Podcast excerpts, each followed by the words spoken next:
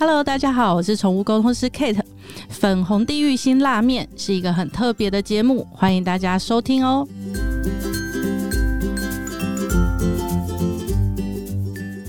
大家好，我是 V 头大叔，我是品熙，欢迎收听今晚的粉红地狱新辣面。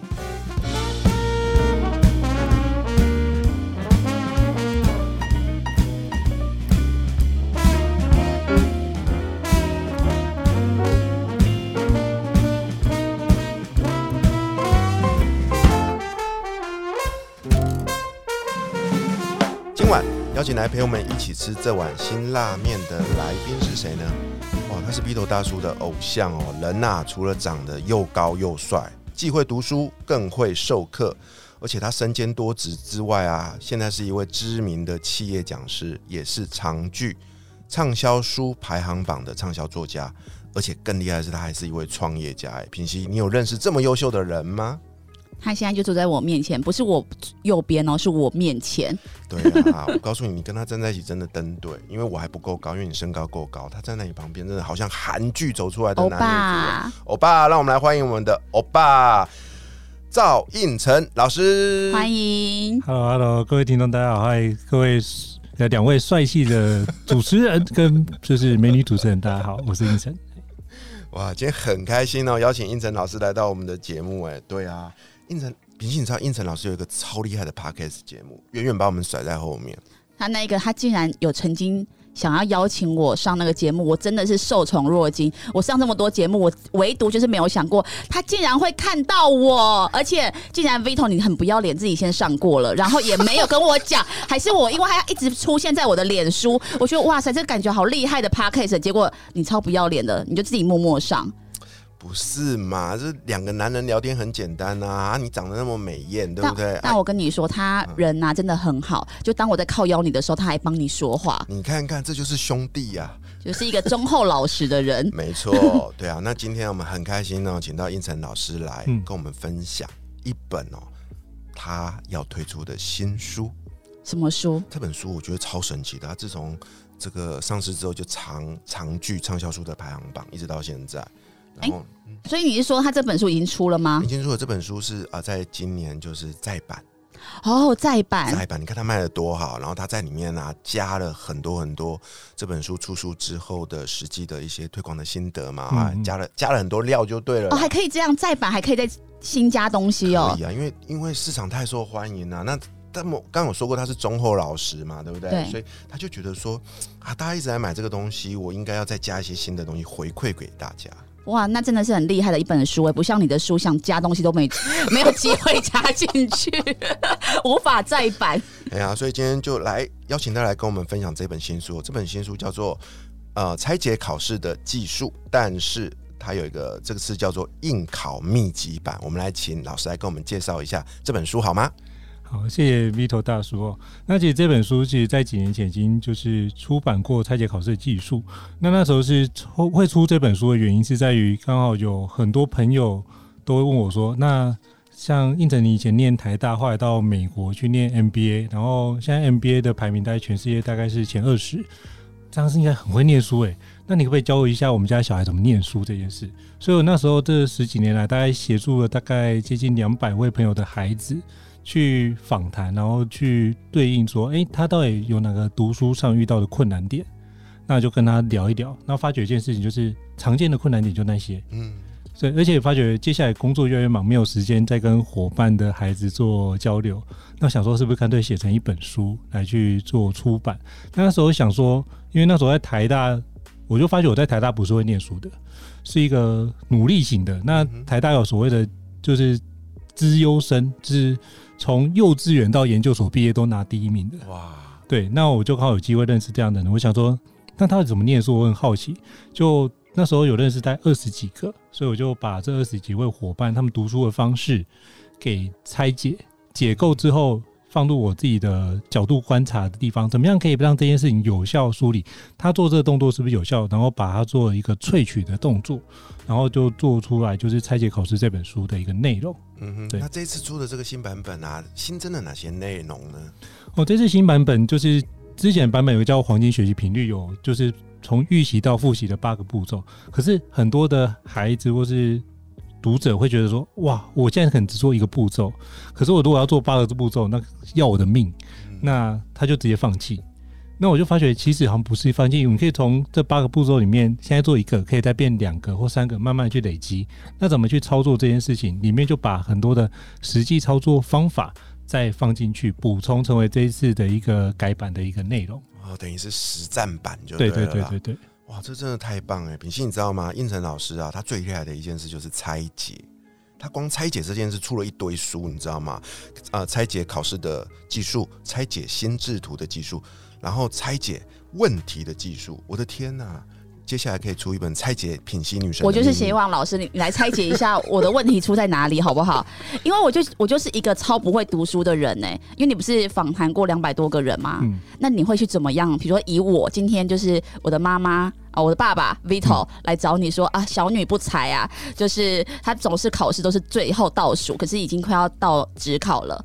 那可不可以在短短的最后可能一个月来拯救她一下？你会怎么救我？这就要看你的目标设定在哪里啊。我当时我跟你说，我当时目标是正大新闻系，嗯，嗯，但是我在班我在全校是倒数的，嗯，那怎么办那你？最后那个月做了什么样的努力？做什么努力哦？吃鸡排还喝真奶啊！我知道你压力很大，我分享过。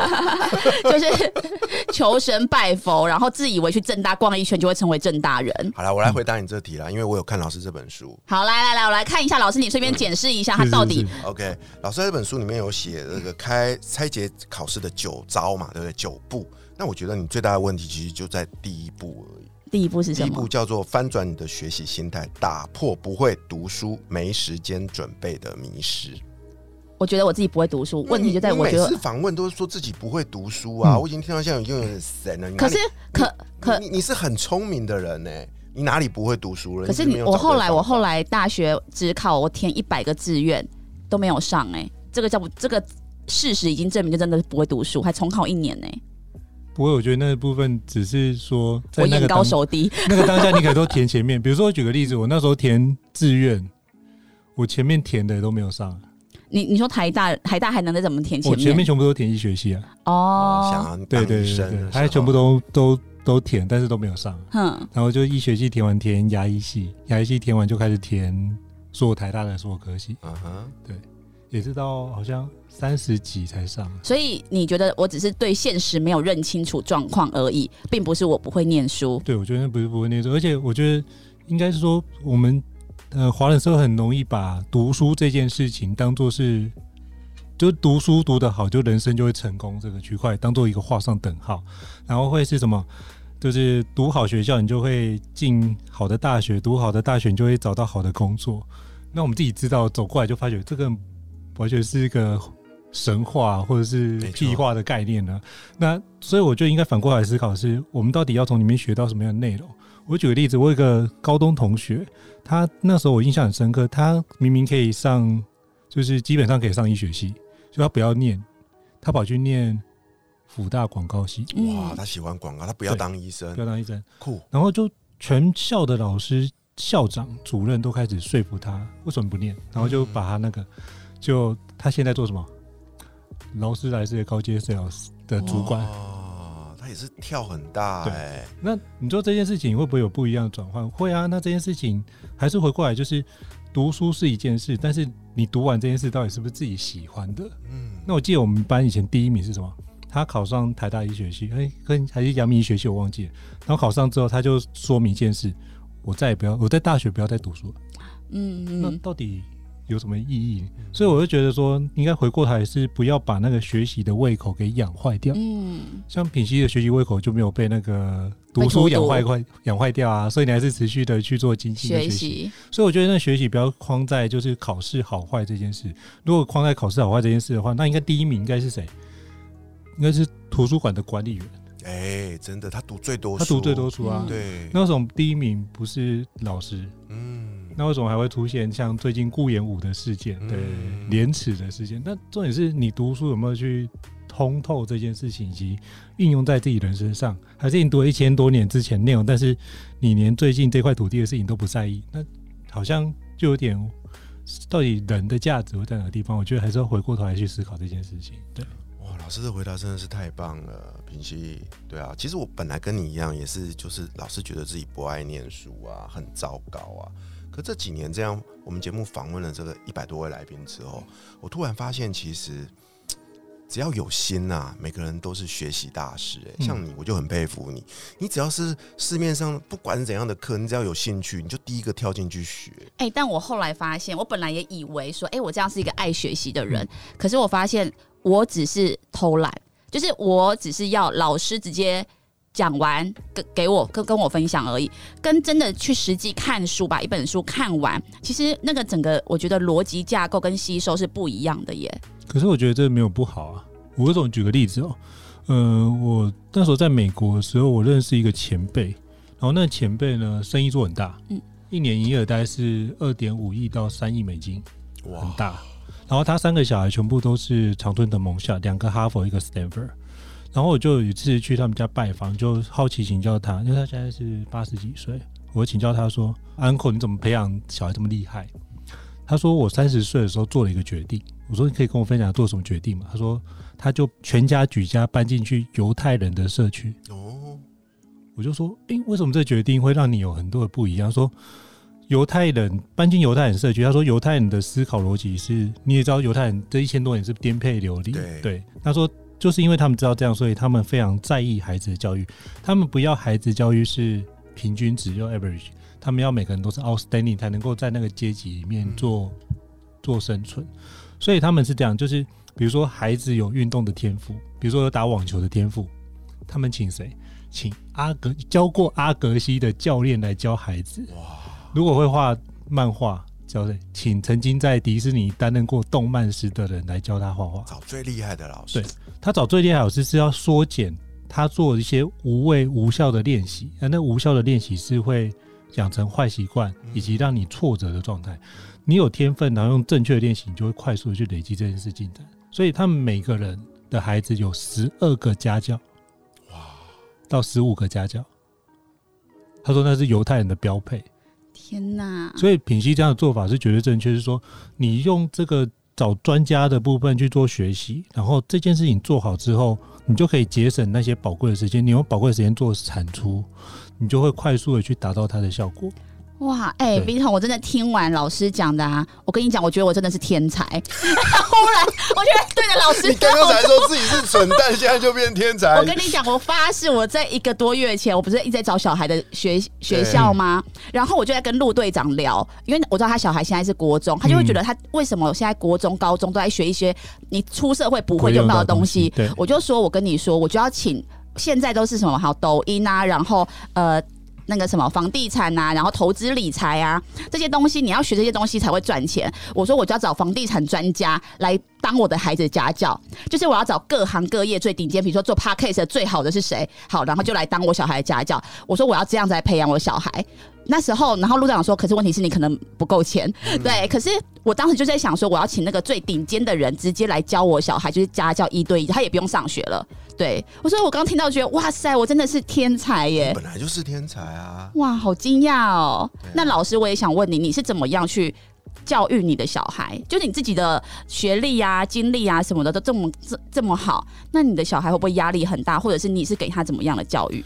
我们家小孩小孩通常不会管爸妈到底多厉害，反正就在他们眼中都很普就是通。爸妈对 对。那我觉得是这样，就是比如说，我举个例子，我我觉得像小孩学校，他有所谓的什么英语检定，我们家小孩是唯一没有报名的。为什么？就是我会去问孩子，他到底有没有想要考这件事的意愿嘛？他没有想要考这件意愿啊，你就不逼他那了。不逼他。重点第二个部分是，我也觉得考那没用啊。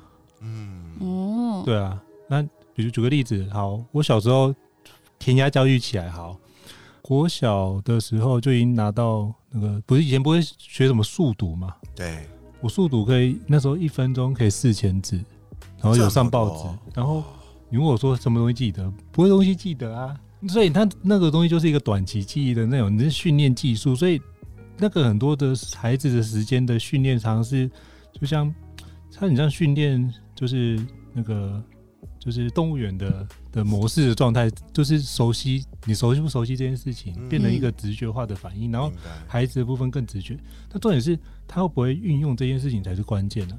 所以像我们家小孩学英文，我就完全没有逼他，但是我会跟他讲说，你告诉我这个空间这东西叫什么？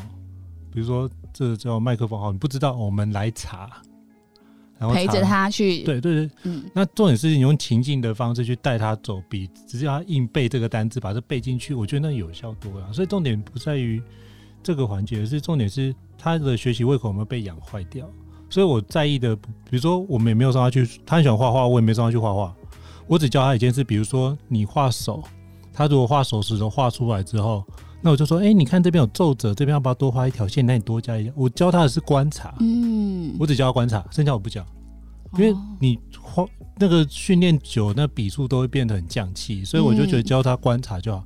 他观察细节观察好，其实他很多时候就会观察到一些很不一样的东西。其实难是难在那个观察点，你有没有看出那个细节的差异化？嗯不在于画，那画的部分就透过那时间就多练习几次就就会的东西。我反而觉得那是比较不重要的事情，所以我觉得是回过头来是我们怎么让孩子是带这件事，所以我反而去让他思考是一个叫做考试后一百分。我没有在管他成绩了，但是我只管一件事，就是你考试错，比如说这次考八十分，好有二十分错，我就会出不同的题目，让他确定一定要把这件事搞懂。嗯我只让他搞懂这件事情，然后下次不要再犯就好了。嗯所以他的成绩基本上不会太差。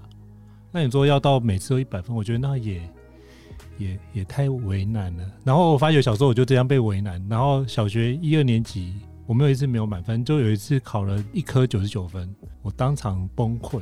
哇，结果我发觉以前是好像你没有到满分的状态，你会觉得自己好像不够格，自己觉得我应该要做到这些，对，然后你刚好看到亲戚，比如说家里面有亲戚是中区联考榜首，就是一堆这样子专家，你就觉得嗯，我们在我们家是属于那种非常不会念书。可是我还发觉一件，就是要给自己肯定这件事是重要的。嗯，像华人世界就是觉得从一百分往下减，可是西方，不是、欸西方是从零分往上加。嗯我那时候在美国，就是我在波士顿念书，有遇到一个哈佛的同学，他念建筑研究所，我就觉得他的故事我印象深刻。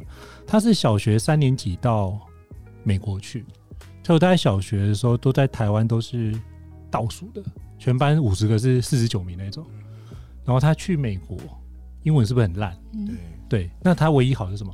数学很好，嗯，因为我们教数也比较难，就他去考试，哇，数学都一百分，导致又跟他说 “You are the genius”，你是一个天才这样。嗯然后他就慢慢从里面建立自信。哦，原来我数学这么厉害啊！这个东西哦，我现在小学三年级可以念小学六年级的数学都很厉害，那我是不是可以让自己把其他的内容补起来就好了？对，他用这样建立自信，就、嗯就进哈佛、欸。哇塞，所以我就说这件事情是我们的生长模式，让他的学习胃口跟很多自信的状态被打坏。像比如说，你就算去台大，你会看到一堆人明明就这么优秀，可是他还是会觉得我对于自己没有任何自信心。平时的女神班应该遇多一遇多那高学历的人也也有这样的情况。对，对，所以重点是从小没有去肯定自己的状态，导致他后来出社会都是用同样的模式在做，然后就一定要做出成果来。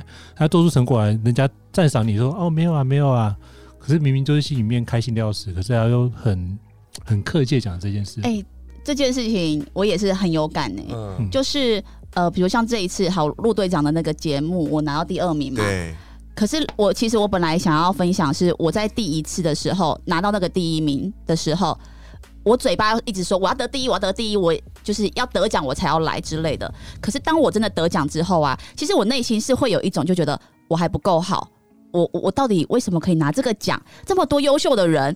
然后我只是狗屎运，其实我每一次拿奖，我都有这种感觉耶。冒牌者心态。对，然后就觉得自己不配得这个东西，而且这个东西是真的是很根深蒂固哦。像这一次嘛，我去选美，然后呢，其实我就临时借了一套很丑、很丑、很丑的火鸡服装，就是民族服。其实因为那个我根本就是太临时了，所以跟别人借，我觉得超丑，所以我根本就是放弃那一套服装。然后，但是我的好朋友他就一直陪陪在我身边，他就说。但是你穿起来最好看，明明旁边都租就是定住那种十几万的，别人都很好看。我觉得我关键就是火鸡头，火鸡头。然后呢，但是我的朋友就一直跟我说，它本来没有很好看，没有错，但是你穿起来就是第一名，就是最好看。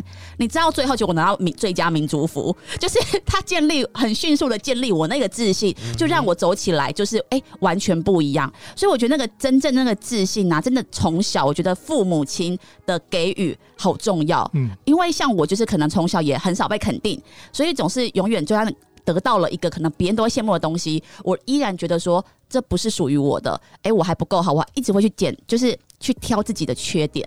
对，所以我觉得那个教育，西方跟东方的教育真的差好多。嗯品心聊到现在，你有没有真的相信一件事？就是啊，应成老师的学历是台大心理学系，完全是因为他看起来就是你知道，就是会觉得食古不化的。没有他刚刚讲的那一段，真的就是很从很内在对啊，对啊，我的意思是说，如如果你看他的外表，就是感觉他是一个正经八百的爸爸，然后就是看着报纸，然后就会问小孩说：“念完书了没？”的那一种感觉。对，然后跟小孩很有距离，可是呢，他却会会是真的是从很细微的地方去引发小孩子自己。